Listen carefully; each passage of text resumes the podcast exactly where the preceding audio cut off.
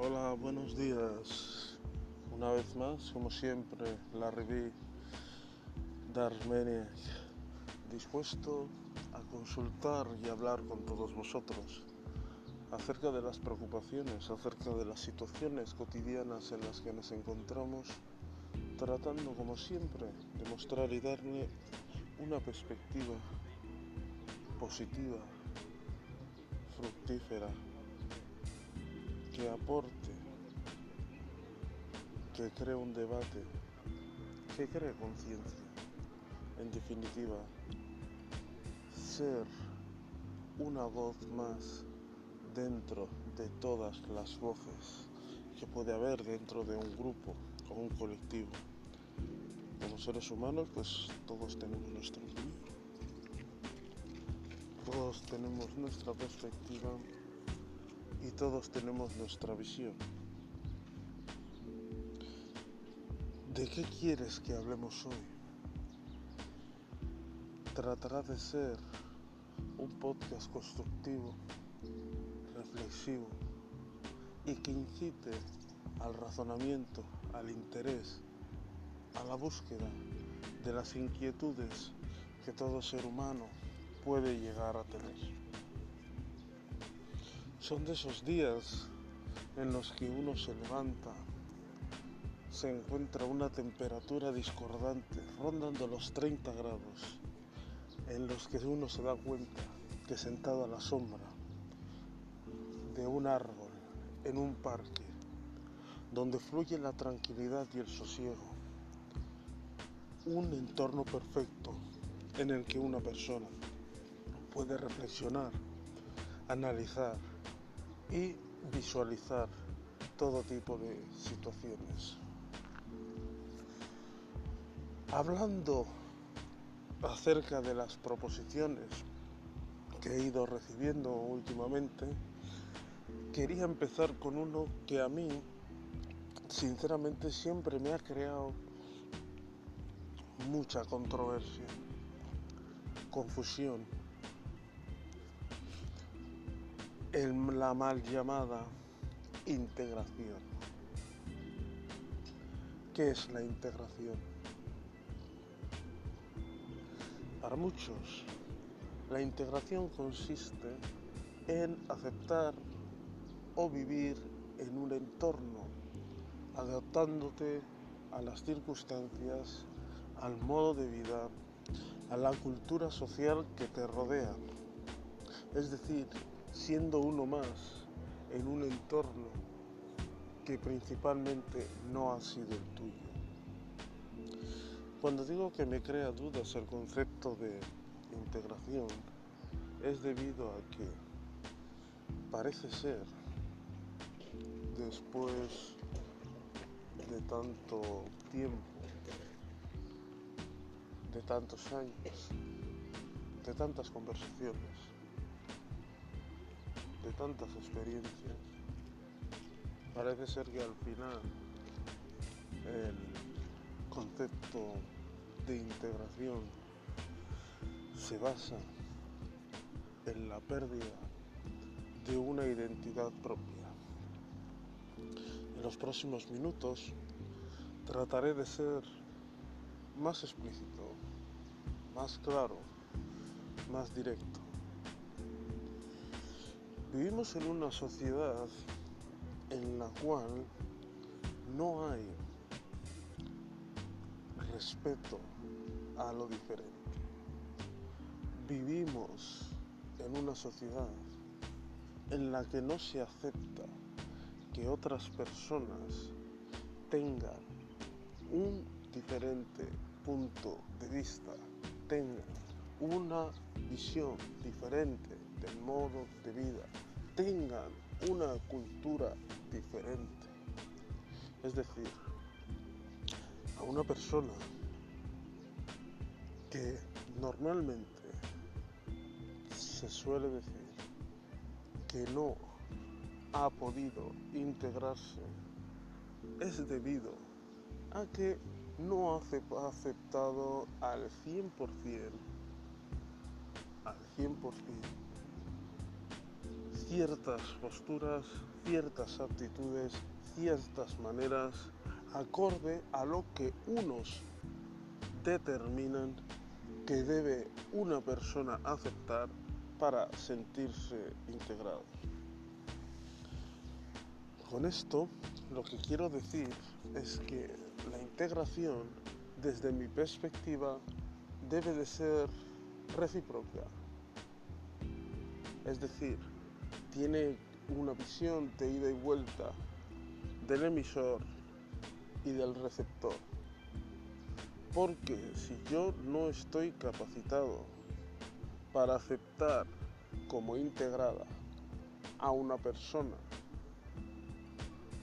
que no coincide conmigo en el 100% de las cosas respecto a la forma en la que ha de expresarse, en la forma en la que ha de vivir, en la forma en la que ha de convivir, en la forma en la que expresa sus inquietudes, en la forma en la que propone, propone perdón, soluciones. Si no soy capaz de asumir eso, la integración nunca puede ser posible, porque a eso se llamaría sumisión. Es decir, no puedo pretender que una persona sea catalogada como integrada una persona que suscribe al 100% las cosas que yo digo, las cosas que yo vivo y las cosas que yo veo. Si a eso digo que una persona que no cumple estos requisitos no la podría, no la pudiera, pudiese considerar como integrada, estoy utilizando una definición errónea, porque indirectamente lo que estoy tratando de decir es que esa persona no se somete. Dicho así, puede resultar cruel. Dicho así, puede sonar demagogo. Pero voy a definir en un término simple en el caso de los futbolistas. En los momentos en los que quizás puede ser que una persona, un deportista de élite, en este caso, me llamó mucho la atención el caso de un contrastado y reconocido futbolista como Mesut Özil, actualmente jugador del Arsenal, perteneciente a la selección alemana en la que después del Mundial, debido al mal papel que Alemania realizó, en la que no pasó en la fase de grupos, se le empezó a criticar, no simplemente quizás por el bajo rendimiento a nivel profesional o deportivo que este futbolista pudo llegar a tener, sino se empezó a criticar a sus orígenes. Es decir, apareció en una foto junto a Erdogan, actual presidente de Turquía. En ese momento las redes sociales se infestaron, se llenaron de comentarios racistas, insinuando que no era 100% alemán. Cuando ha sido campeón del mundo con dicha selección, se le ha recibido con todos los honores. Cuando la selección nacional ha sido un fracaso, esas actitudes, esos sentimientos racistas en este caso, que son de personas que jamás, insisto, jamás le han considerado como un alemán más, sino que son personas que han estado esperando hasta el último momento a tener la oportunidad para decir o expresar todo aquello que habían estado esperando tener la oportunidad de llegar a poder expresar. Mesut Özil hizo un comunicado en el que anunciaba su retirada de la selección Y no era principalmente por motivos deportivos, sino que principalmente esa decisión había sido basada desde el punto de vista personal, ya que se le consideraba como turco alemán, una persona nacida en Alemania, una persona criada en Alemania, una persona formada en Alemania, pero con unos orígenes turcos. Es decir, se da a entender, en este caso en particular, que hay alemanes de primera y alemanes de segunda. Mesut Özil aludió que tiene amigos, también miembros de la selección alemana, como son Miroslav Klose o Lukas Podolski, que tienen orígenes polacos que nunca, nunca se han dirigido a ellos como polaco-alemanes. Mesut Özil se hacía una reflexión, que era una pregunta a su vez, que quizás sí tenía que ver porque él era musulmán. Y así continuó expresando su decepción que a pesar de haber sido y a pesar de haberlo dado absolutamente todo por una selección que considera como propia, dado que es el país de nacimiento, nunca, nunca, nunca, a pesar de todos sus esfuerzos, había conseguido sentirse 100% integrado y 100% representado. En este sentido, la gente o los países, a pesar de la máscara o a pesar de su concepto de supuesta aceptación, de supuesto avance de su sociedad, cuando vienen mal dadas. Digo mal dadas entre comillas porque al final no ha sido únicamente su responsabilidad. Cuando vienen mal dadas, la gente, las personas, aprovechan la más mínima oportunidad para decir, para demostrar o enseñar lo que llevan en su interior. Podríamos decir que son una representación mínima aquellos que quizás tengan ese pensamiento retrógrado, racista, xenófobo, pero para que un futbolista que a nivel personal ha conseguido lo máximo en una sociedad clasista, es decir, una persona que es millonaria, con un futuro totalmente resuelto, reconocida internacionalmente por la labor que desempeña, a pesar de todo eso, se encuentra en la misma situación en cuanto al sentimiento de pertenencia que cualquier otra persona de clase obrera que circula por las calles de Berlín. Esto creo que debería llevarnos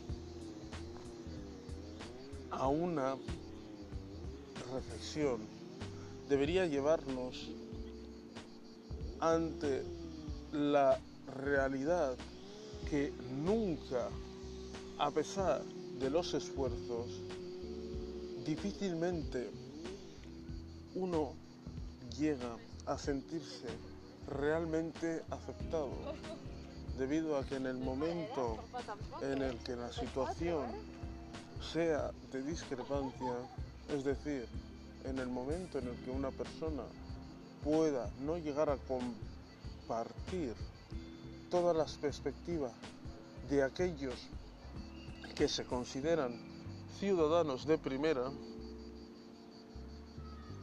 se harán los acordes. Podría hacer una reflexión personal. ¿De dónde eres? Español. Sí, bueno, pero ¿de dónde eres? De Bilbao. Sí, bueno, pero ¿de dónde son tus padres? Es una forma de querer hacer una diferenciación ante, ante una persona que ha, ha nacido, ha sido criada y educada de la misma forma que una persona que puede llevar más de tres generaciones viviendo en este país haya podido ser educada. Cuando la gente hace ese tipo de preguntas, quiere hacer una diferenciación, quiere hacer una separación y directamente te está tratando de poner una barrera, una línea en la cual te está recordando que no sois iguales, a pesar de que hayáis nacido en el mismo país, os hayáis criado en el mismo idioma, hayáis convivido con la misma cultura y las mismas costumbres. El problema principal que veo en estas sociedades, incluida la española en la que vivo, es que cuando una persona hace una reflexión de este tipo, quieren hacer oídos sordos o negarlo a la mayor de que eso que uno está diciendo son o casos excepcionales o simplemente no existe.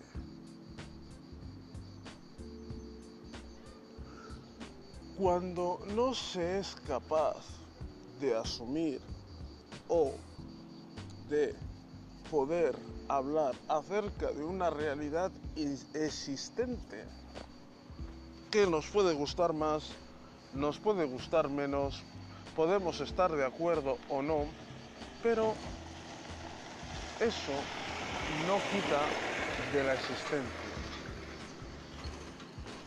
Como acaba de ocurrir ahora, me puede gustar que haya pasado un camión o no, pero esa es la realidad, independientemente que mis preferencias hubiesen podido ser otras. Próximamente seguiremos hablando, seguiremos informando, seguiremos reflexionando desde este canal de qué quieres hablar, donde trataremos temas diversos con diferentes puntos de vista y a su vez temas de lo más variado.